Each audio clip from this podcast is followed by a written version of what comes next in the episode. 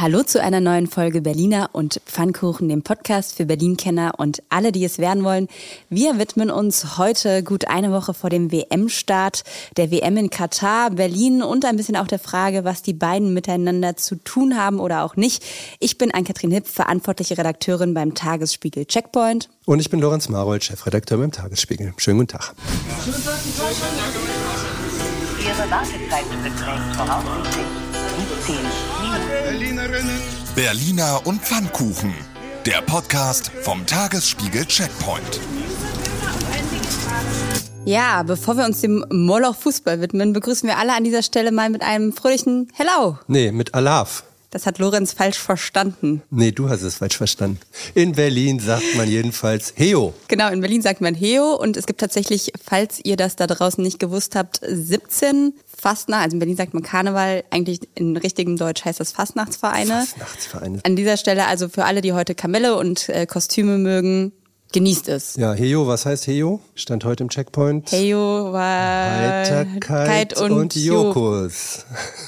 Das habe ich überlesen, weil ich einfach Heo ignoriere. Heiterkeit und Jokus. So, Gut, jetzt wird's aber jetzt ernst. wird's ernst und bevor wir zum Fußball kommen, noch mal kurz zu den wichtigsten Meldungen der Woche. Die vielleicht allerwichtigste ist gestern Abend um Punkt 23.44 Uhr entschieden worden, nämlich die, dass 500.000 Berlinerinnen und Berliner noch mal zur Bundestagswahl antreten dürfen. Mhm. Jedenfalls sollte die Entscheidung Bestand haben. Sie kann ja noch vor dem Bundesverfassungsgericht angefochten werden. Beträfe das allein in Pankow über 80 Prozent aller Wahllokale. Das heißt, die in Pankow haben quasi am schlechtesten die Wahl organisiert. Ist das sozusagen das, was man daraus schließen kann? Das wäre der Rückschluss. Also jeder Fünfte ist etwa betroffen. Es gibt ein Dokument, da kann man das ganz toll nachgucken, ob man selbst betroffen ist oder nicht von dieser Wahlwiederholung. Das verlinken wir euch in den Show Notes und an dieser Stelle vielleicht noch mal kurz der Hinweis: Nächste Woche wird ja entschieden, ob auch die Landtagswahl in Gänze wiederholt wird. Da gibt's ein kleines Podcast-Special bei uns dazu. Wird auch nochmal spannend. Das wird sehr spannend. Ob das überhaupt zu der Entscheidung kommt am 16. Warum?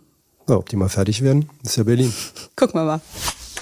Zur guten Nachricht, nicht nur die Wahl ist wie ein Lotto in Berlin, auch richtiges Lotto gibt's und jemand hat diese Woche 120 Millionen Euro im Jackpot geknackt. Ja, mit den Zahlen, die ich eigentlich auch mal tippen wollte, nämlich der 15, der 17, der 23, der 35, der 38. Eigentlich sehr naheliegend. Warum genau? Weiß auch nicht, aber die kommen mir so sympathisch vor. Kommen wir zum Stichwort Glück, da gab's gleich die zweite gute Meldung, nämlich wir sind nicht mehr die Unglücklichsten. Der SKL-Atlas, der jährlich seit 1984 erscheint und in dem Berlin in den letzten Jahren regelmäßig den letzten Platz belegt hat, ist wieder rausgekommen und diesmal liegen tatsächlich Saarland und Mecklenburg-Vorpommern hinter uns. Tja, das Saarland. Wer möchte da auch schon hin? Aber vorne sind relativ stabil Schleswig-Holstein, ganz im Norden, und Bayern, ganz im Süden. Und dann kommt auch noch Nordrhein-Westfalen. Ja, Bayern ist tatsächlich ja so ein bisschen interessant, weil wir ja vor kurzem den Bayern-Berlin-Vergleich gemacht haben und Berlin da ja eigentlich Spitze war in Sachen Vergleich. Wenn ich gefragt werde von diesen SKL-Glücksatlas-Umfragern, sage ich auch immer, dass ich total unglücklich hier bin, weil es ist voll. Das heißt, du machst das einfach aus Taktik, dass niemand anderes mehr dazukommt. Wohnungen werden teurer, je mehr Menschen denken, dass sie hier glücklich werden können. Nächstes Thema. Ja, und jetzt darfst du es dir aussuchen, Lorenz. Wir haben drei im Angebot. Friedrichstraße wieder autovoll, bevor sie autofrei wird. S-Bahn muss mehr als 26 Millionen Euro wegen Minderleistungen an Berlin zahlen. Oder alle Jahre wieder die Böller-Diskussion ist eröffnet. Ich nehme alle drei. Das ist so ein bisschen der klassische Berlin-Dreiklang. Man weiß gar nicht so genau, wie man sich entscheiden möchte, wenn man die drittwichtigste Meldung mit in den Podcast nimmt. Ja. Bei der S-Bahn musste ich mich erinnern an den totalen Breakdown der S-Bahn vor gut zehn Jahren, wo in der Stadt mal überhaupt gar nichts mehr ging. Und so ein bisschen sieht so aus, als ob uns das so langsam wieder droht, wenn man sich anschaut, wie viel da gerade wieder kaputt ist. Dann ist ja sozusagen nicht nur das Kaputte der Maschinen, sondern auch das Kaputte der Menschen, wenn man das so sagen kann, weil sie auch einfach wahnsinnig viel Personalausfall haben. Dann kommt Corona-Ausfälle noch dazu und dann kann die Bahn eben im Zweifel auch nicht fahren, weil einfach kein Mensch da ist, der sie lenken kann. Und die Busse können es auch nicht. Die BVG sucht ja gerade händeringend Busfahrer in aller Welt für Berlin, die sich dann hier versuchen können, mit Google Maps irgendwie zu orientieren. Also an dieser Stelle der kleine Aufruf an alle BusfahrerInnen dieser Welt, die diesen Podcast hören. Kommt nach Berlin. Man kann ja auch glücklich werden. Und kann am Rad drehen. Ja, und damit kommen wir zu unserem Deep Dive und heute präsentiert uns den Ex-FIFA-Chef Sepp Blatter. The winner is Qatar. Ja, herzlichen Glückwunsch oder auch nicht, darüber kann man streiten. Gesagt hat das Sepp Blatter übrigens in der ZDF-Doku Geheimsache Katar, von der werden wir später noch ein bisschen mehr hören. Aber jetzt erstmal zu der Frage, was passiert in Katar gerade? Wie geht Berlin mit dieser WM um? Welche Beziehung hat der Berliner Senat eigentlich zu Katar? Darum wird's heute gehen und zum Start würde ich sagen, gehen wir einfach mal zum BER und mhm. fliegen nach Katar? Ja, fünf Stunden und 45 Minuten. Dann sind wir vom BER in Doha. 15.15 15 geht's los. 23 Uhr sind wir dort, also Normalzeit, mitteleuropäische Zeit plus drei Stunden. Ist nicht ganz billig. Economy 540 Euro, Business Elite 3562. aber da ist das Gepäck schon drin. Ein Glück. Ja, man muss sagen, es gibt tatsächlich seit kurzem mehr Flüge. Im Oktober hat Qatar Airways aufgestockt. Es werden jetzt bis zu elf Mal, oder es wird bis zu elf Mal in der Woche nach Katar geflogen. Und wir würden jetzt einfach mal tatsächlich unseren Podcast damit starten, einfach die W-Fragen so ein bisschen zu klären, um mal so ein bisschen reinzukommen. Ganz klassisch, wie wir das in der Schule gemacht haben, wie wir das auf der Journalistenschule gelernt haben. Die W-Fragen. Genau, da fangen wir doch mal an mit, wo ist das eigentlich? Also Katar ist eine Halbinsel am Persischen Golf. Die Nachbarländer sind Saudi-Arabien und Bahrain.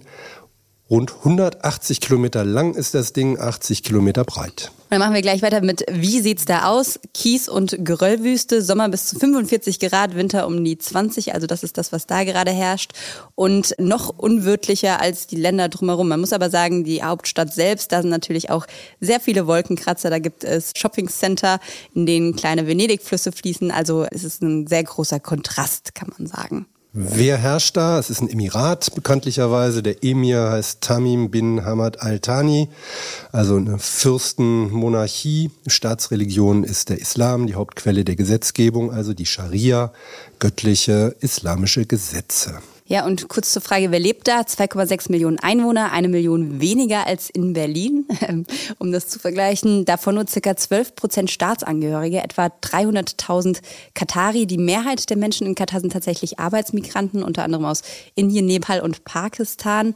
Und ansonsten sind auch noch viele da, die dort einfach ihre Gelder machen. Also es, es geht viel um Arbeit, dreht sich dort und dann ein paar leben auch einfach so da. Genau, und vor allen Dingen geht es um Geld. Katar ist ziemlich reich, Platz 8 der reichsten Länder, jedenfalls was das Bruttoinlandsprodukt betrifft. Deutschland zum Vergleich auf Platz 20, die Haupteinnahmequelle, das ist auch bekannt, sind die großen Gas- und Ölvorkommen. 13 Prozent der weltweiten Erdgasvorkommen liegen in Katar, also die drittgrößten Felder nach Russland und Iran. Ja, und Reichtum ist tatsächlich eigentlich das perfekte Stichwort, um den Bogen zur WM zu schlagen. Es ist ja kein Geheimnis.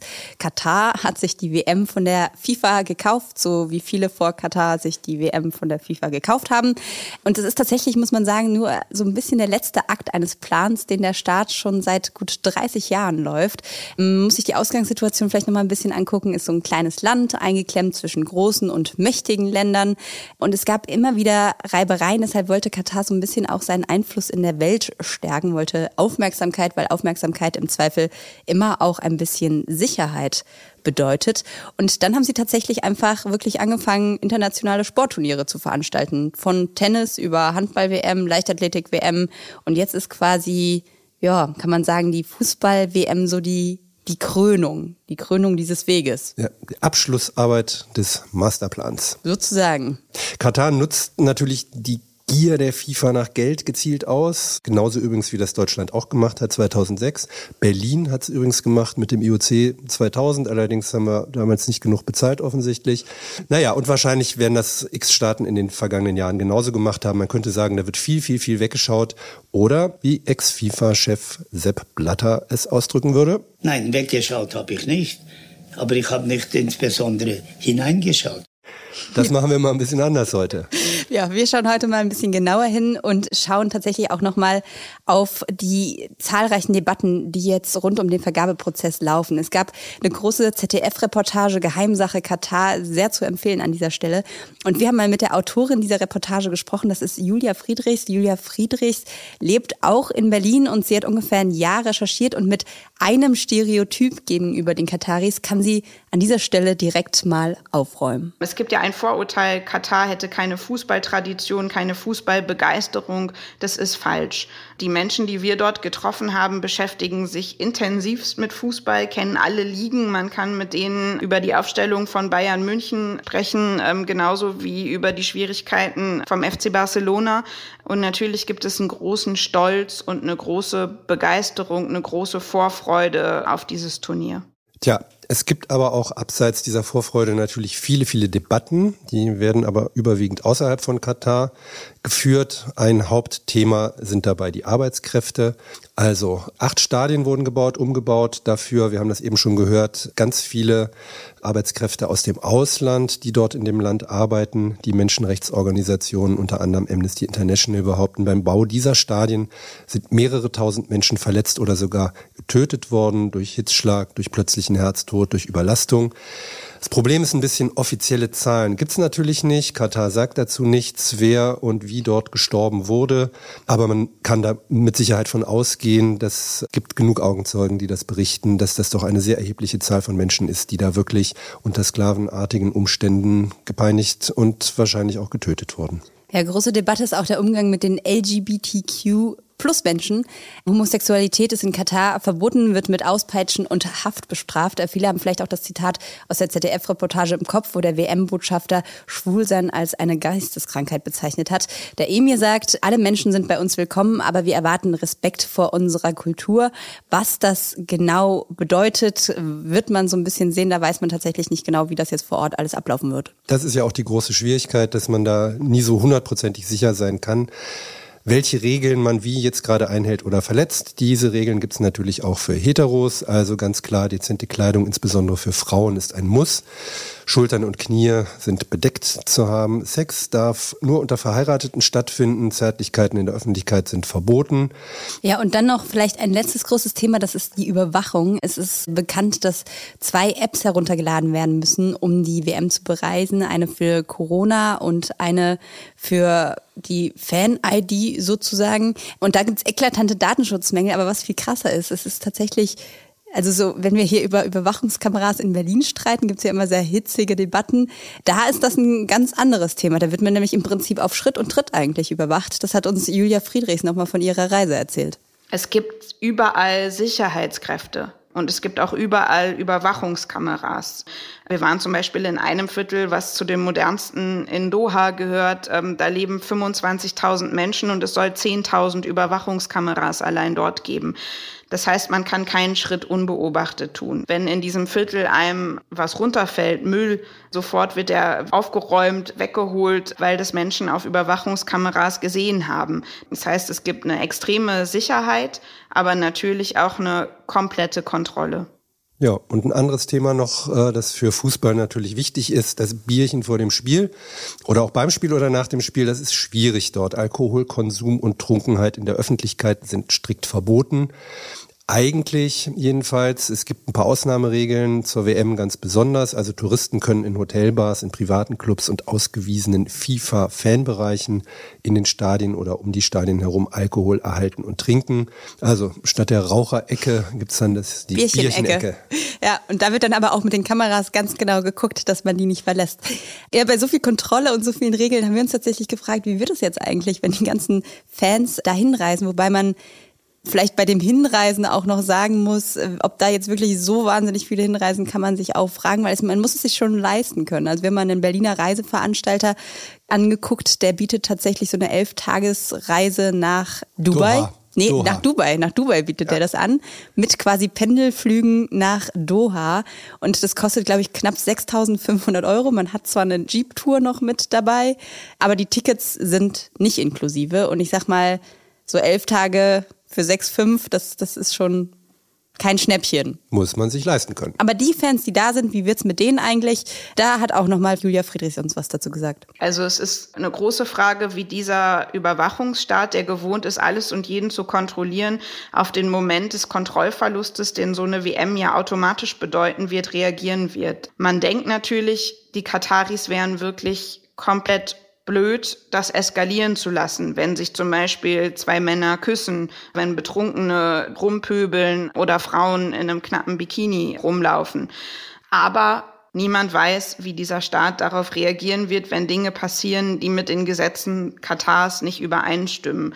Tja, also viele Debatten gibt's, viele Fragen, die noch offen sind. Die FIFA hat erklärt, sie wünscht sich eine Konzentration auf den Fußball. In einem Brief an die 32 Teilnehmer der WM heißt es, lassen Sie bitte nicht zu, dass der Fußball in jeden ideologischen oder politischen Kampf hineingezogen wird, den es gibt. Ja, fast schon ein bisschen zu spät, würde ich sagen. Man merkt ja auch hier in Berlin, normalerweise könnte man jetzt keinen Supermarkt betreten, ohne dass es irgendwie riesen WM-Poster auf allen Fronten einem entgegenspringen. Wobei ich muss sagen, letztens in einem Supermarkt meiner Wahl gibt's jetzt wieder Panini-Bällchen. Also immerhin, das hat sich durchgezogen. Aber es ist in der Tat auch so, dass viele große Unternehmen damit nicht in Berührung kommen wollen. Das heißt also, dass sie es absichtlich diesmal vermeiden, werben zu können im Zusammenhang mit dieser WM. Das ist eigentlich schon das perfekte Stichwort für die Überleitung, weil wir würden jetzt einen kleinen Exkurs machen, uns mal der Frage widmen, was hat eigentlich Berlin mit Katar zu tun? Wir sprechen die ganze Zeit über Boykott, nicht Boykott. Äh, darüber sprechen wir später auch nochmal, wie das die BerlinerInnen handhaben. Aber was läuft da eigentlich so zwischen den beiden? Das haben wir mal versucht herauszufinden. Wie geht es weiter mit der Europäischen Union? Präsidentschaftswahlen in den USA, EU-Parlamentswahlen, geopolitische Krisen und wirtschaftliche Schwierigkeiten. Wir suchen Lösungen für diese Herausforderungen. Am 19. und 20. März auf der digitalen Europakonferenz von Handelsblatt, Die Zeit, Tagesspiegel und Wirtschaftswoche. Über die Zukunft Europas sprechen wir mit Bundeskanzler Olaf Scholz, Wirtschaftsminister Robert Habeck und vielen mehr. Kostenlose Anmeldung unter europe20xx.de.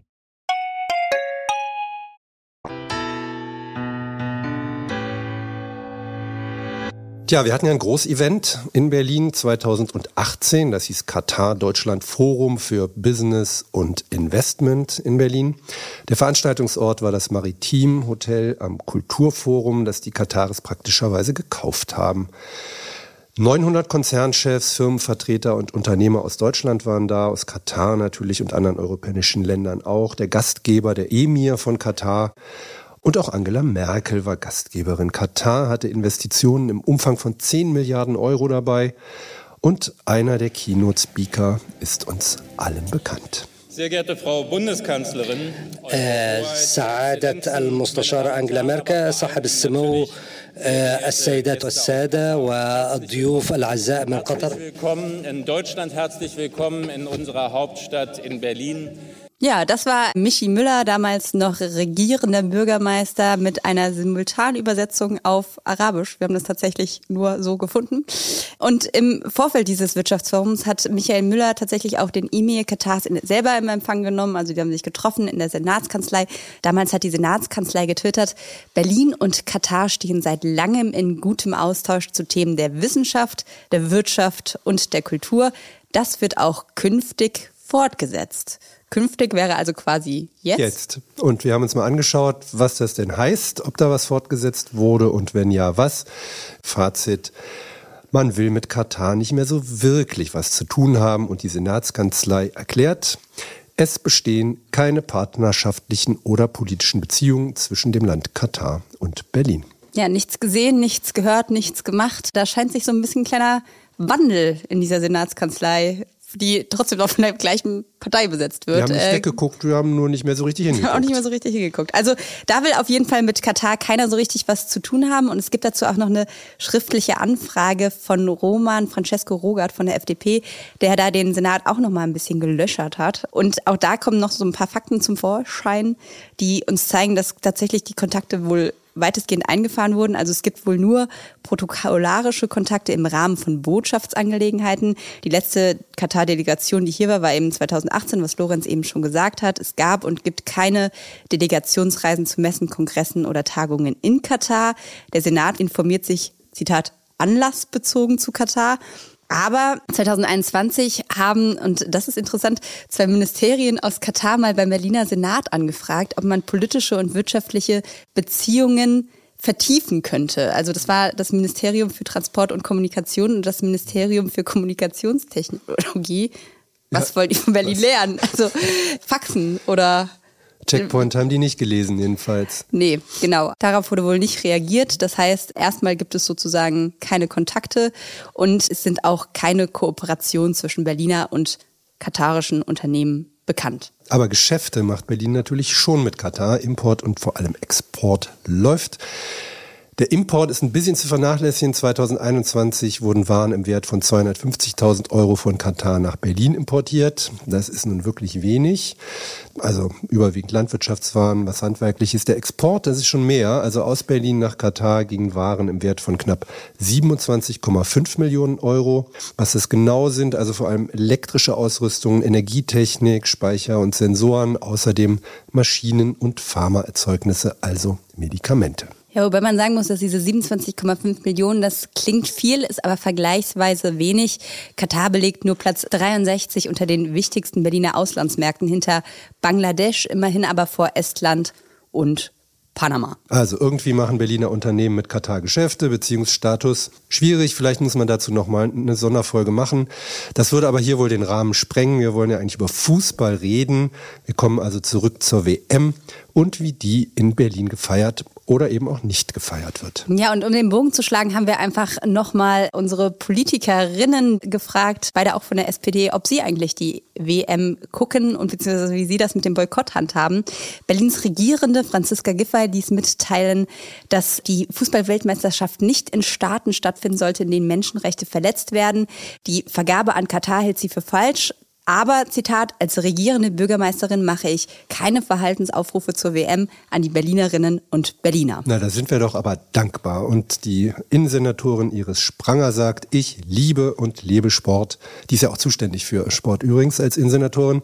Er steht für mich im Zusammenhalt, sagt sie, Fairness, Werte im Allgemeinen. Und ja, ich bin auch fußballaffin. Ich wünsche der deutschen Nationalmannschaft daher viel Erfolg. Als Politikerin, Senatorin und als Frau schaue ich aber äußerst kritisch auf die Menschen Menschenrechtsverletzungen in Katar. Quizfrage. Die Frage war ja, ob sie die WM schaut oder nicht. Schaut sie sie jetzt oder nicht? Als Sportfußballfan ja, als Politikerin nicht. Okay, gut. Nehmen wir so mit und loggen wir so ein.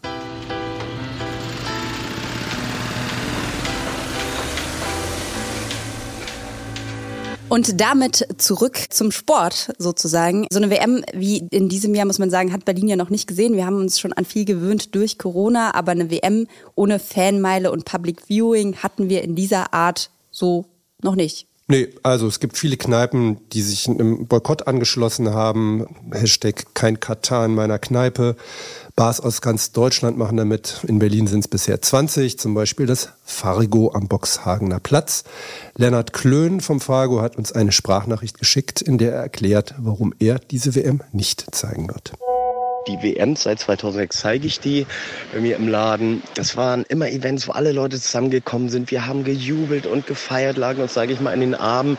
Und mit dem Hintergrundwissen bei dieser WM geht das einfach nicht mehr mit gutem Gewissen. Und das soll auch ein Zeichen sein an die FIFA, dass vielleicht auch nächstes Mal die FIFA sagt, okay, wir schauen vielleicht mal ein bisschen näher hin, was wir da eigentlich veranstalten und machen. Thema hinschauen. Herr Blatter, eine Meinung dazu? Nein, weggeschaut habe ich nicht aber ich habe nicht insbesondere hineingeschaut. Aber ob der mal hineinschaut in die Spiele, wir wissen es nicht. Lennart Klön jedenfalls will stattdessen Vorträge über Menschenrechte in Katar in der Kneipe veranstalten und auf den lokalen Fußball im Kiez aufmerksam machen. Frage, wie finden das eigentlich seine Stammgäste? Da hören wir mal rein.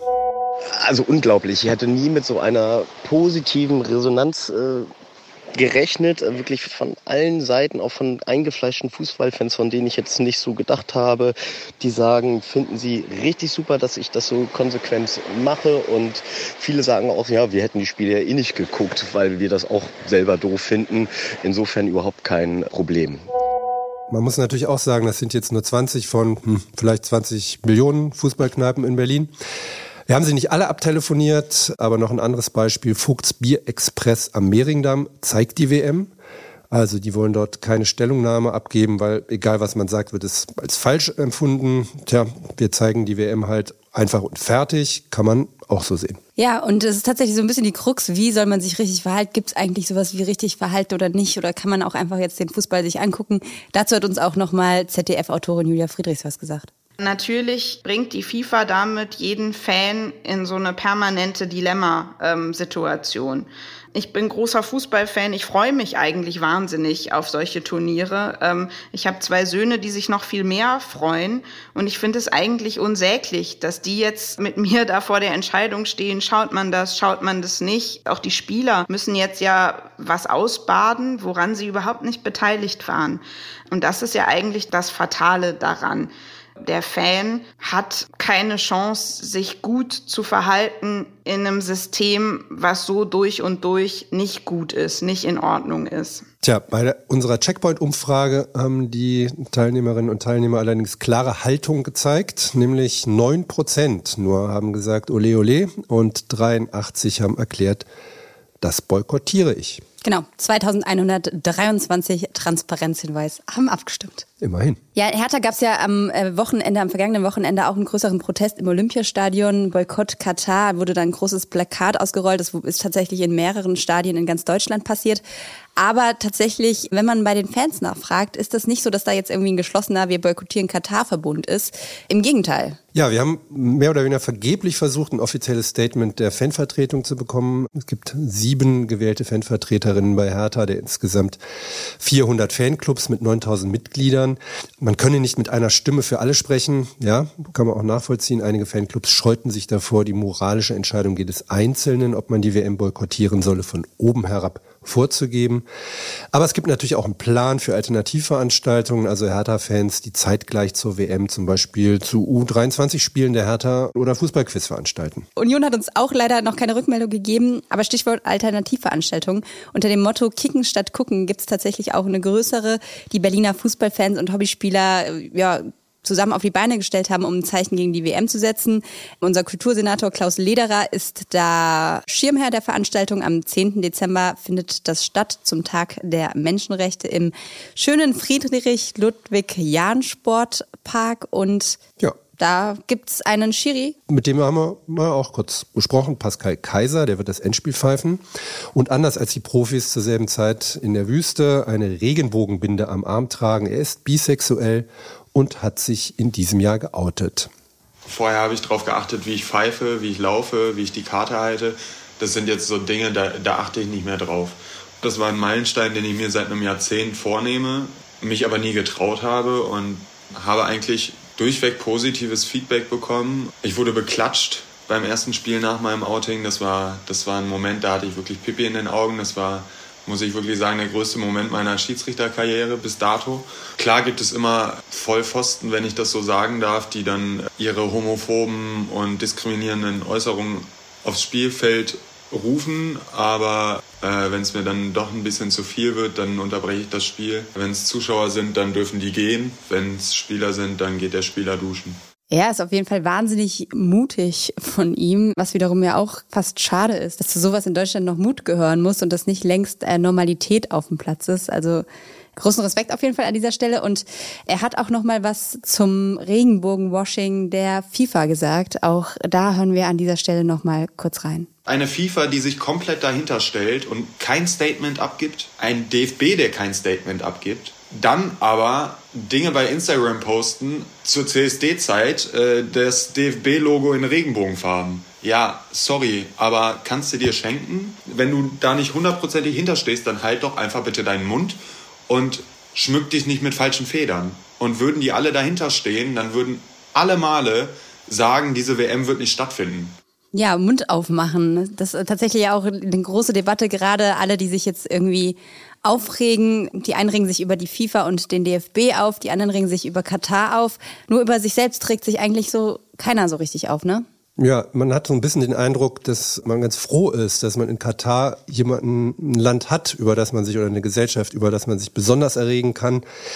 Mich stört daran so ein bisschen, wie wenig eigentlich bewusst ist, in welchem Zustand Deutschland war, als sie WMs veranstaltet hat und vor allen Dingen auch immer noch ist, ehrlich gesagt. Also, wenn wir uns das Thema Rechte von Homosexuellen anschauen, ewig lange war Homosexualität in Deutschland unter Strafe gestellt. Wenn wir uns die Frauenrechte anschauen, Bis 1977 mussten Frauen ihren Mann fragen in Deutschland, ob sie arbeiten dürfen. Und sie haben quasi mit, indem sie die Ehe eingegangen sind, sich verpflichtet, den Haushalt zu führen und so weiter. Also es ist ja nun nicht so, dass wir schon immer hier das Zentrum der Aufklärung waren. Ja, und um sozusagen auch nochmal den Punkt von Pascal Kaiser mit reinzunehmen, also er hat ja das eben auch beschrieben, ne? Dieses, natürlich will man jetzt überhaupt gar nicht diese krasse Problematik, dass in Katar Homosexuelle per Gesetz quasi unter Strafe oder Homosexualität unter Strafe stehen, kleinreden. Aber ich sag mal, wenn man in Deutschland auf die Fußballvereine guckt und guckt, wie viele Menschen sind da geoutet, also Pascal hat auch gesagt, er ist der Einzige in seinem Umfeld, den er kennt, der sich dieses Jahr als bisexuell geoutet hat oder überhaupt geoutet hat. Da ist ja auch nicht alles äh, Heiterteil und Sonnenschein, sondern da gibt's ja auch noch ganz krasse Probleme, ganz krasse Vorurteile. Und da wird auch jetzt so ein bisschen drüber hinweggeschwiegen. Ja, man hatte fast den Eindruck, dass es die ganze Homophobie in deutschen Stadien überhaupt nicht mehr gibt auf einmal, bloß weil die WM in Katar stattfindet. Also es ist nicht so, dass wir nicht kritisieren sollten und dürften und müssten, was in Katar passiert, aber wir dürfen darüber nicht vergessen, was in Deutschland los ist. Das betrifft das Thema Umgang mit Homosexuellen. Wir haben jedes Jahr unheimlich viele Übergriffe, Angriffe auf Homosexuelle in Berlin. Das Thema Geschlechtergleichheit, Gerechtigkeit ist eine große Debatte in Deutschland, die gerade ausgesetzt ist, nur weil die WM in Katar stattfindet. Ich finde das nicht in Ordnung, ehrlich gesagt. Und auch das Thema Arbeitsschutz. Wir reden jetzt nur noch über die Arbeitnehmer in Katar. Wenn man sich die Situation in Deutschland anschaut, wir haben uns alle während der Pandemie darüber erregt, was in den deutschen Schlachthöfen los ist. Das ist nicht sehr viel besser geworden. Schichten über 16 Stunden, Behausungen, die wirklich grauenhaft sind, die auch nicht besser aussehen als die in Katar, für die auch noch Miete kassiert wird von den armen Menschen, die irgendwie aus Rumänien und sonst wo hier hinkommen und sich versklaven lassen. Man muss es wirklich so deutlich sagen. Also ich plädiere dafür, dass wir über Katar nicht vergessen, dass wir auch noch nicht da sind, wo wir eigentlich mal hin sollten. Es ist ja nun auch so, dass es immer wieder auch in Deutschland Entschuldigungen gibt für das Verhalten von Funktionären und für die Vergabe auch von Großveranstaltungen in Länder, die wirklich zweifelhaft sind. Und da gibt es ja ein paar Beispiele. Also Bastian Schweinsteiger beispielsweise, der sagt, ich bin kein Freund davon zu sagen, dass alles schlecht ist. Man muss Katar auch mal eine Chance geben. Oder Thomas Müller, der sagt, es geht im Großen und Ganzen um Menschenrechtsverletzungen, die grundsätzlich in jedem Land auftreten.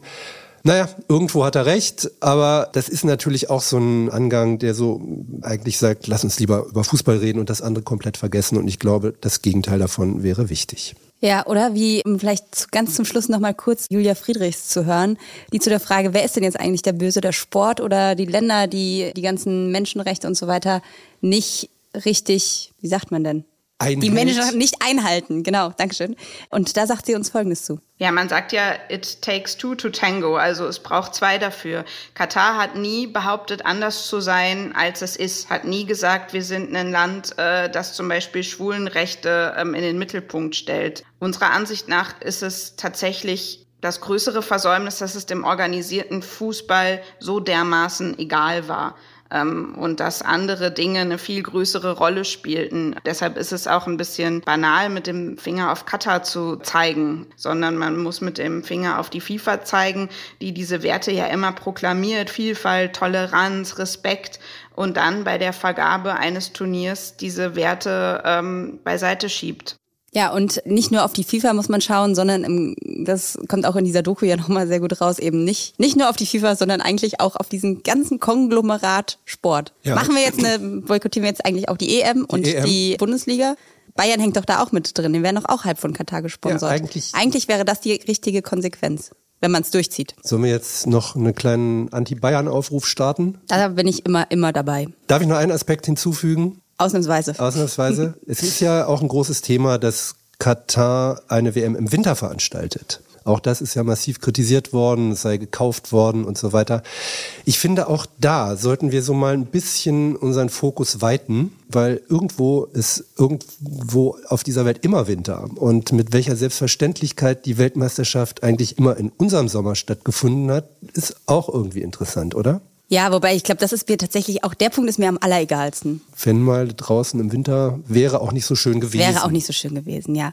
Aber hey, wir können uns ja alle auf die EM 2024 freuen, die dann auch in Berlin stattfindet. Da wird alles toll, da ist der Sport wieder super. Ist wieder Sommer. 1,5 Millionen Fans werden in Berlin erwartet, sechs Spiele, das Brandenburger Tor soll Achtung, Achtung, in ein Fußballtor verwandelt werden, inklusive Spielfeld davor. Es soll ein Pop-Up-Park geben als stimmungsvollen Treffpunkt für Fußballfans, BerlinerInnen und Gäste. 61,1 Millionen lässt der Senat sich diesen Spaß kosten. Toll, bei uns ist ja auch alles in Ordnung. Bei uns ist ja auch die Welt wieder heil. Und damit würde ich sagen, Abpfiff. Dankeschön. Wir weisen an dieser Stelle nochmal darauf hin. Wir haben auch eine tolle Umfrage. Heute ist quasi Deadline. Ihr könnt heute bzw. bis Sonntag noch uns euer Feedback geben, wie ihr unseren Podcast Berliner und Pfannkuchen findet, eure Buhrufe, könnt ihr da reinpacken oder euer Ole Ole und eure Jubelworte oder Lorenz, vor allem Oles Oles, Begeisterung. Begeisterung.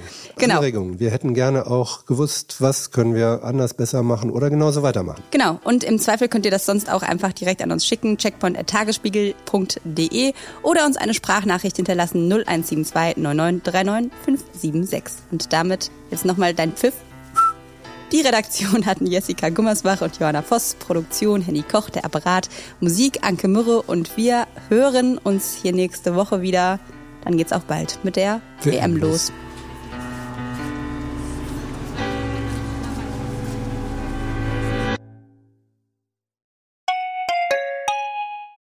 Wie geht es weiter mit der Europäischen Union? Präsidentschaftswahlen in den USA. EU-Parlamentswahlen, geopolitische Krisen und wirtschaftliche Schwierigkeiten. Wir suchen Lösungen für diese Herausforderungen. Am 19. und 20. März auf der digitalen Europakonferenz von Handelsblatt, Die Zeit, Tagesspiegel und Wirtschaftswoche. Über die Zukunft Europas sprechen wir mit Bundeskanzler Olaf Scholz, Wirtschaftsminister Robert Habeck und vielen mehr. Kostenlose Anmeldung unter europe20xx.de.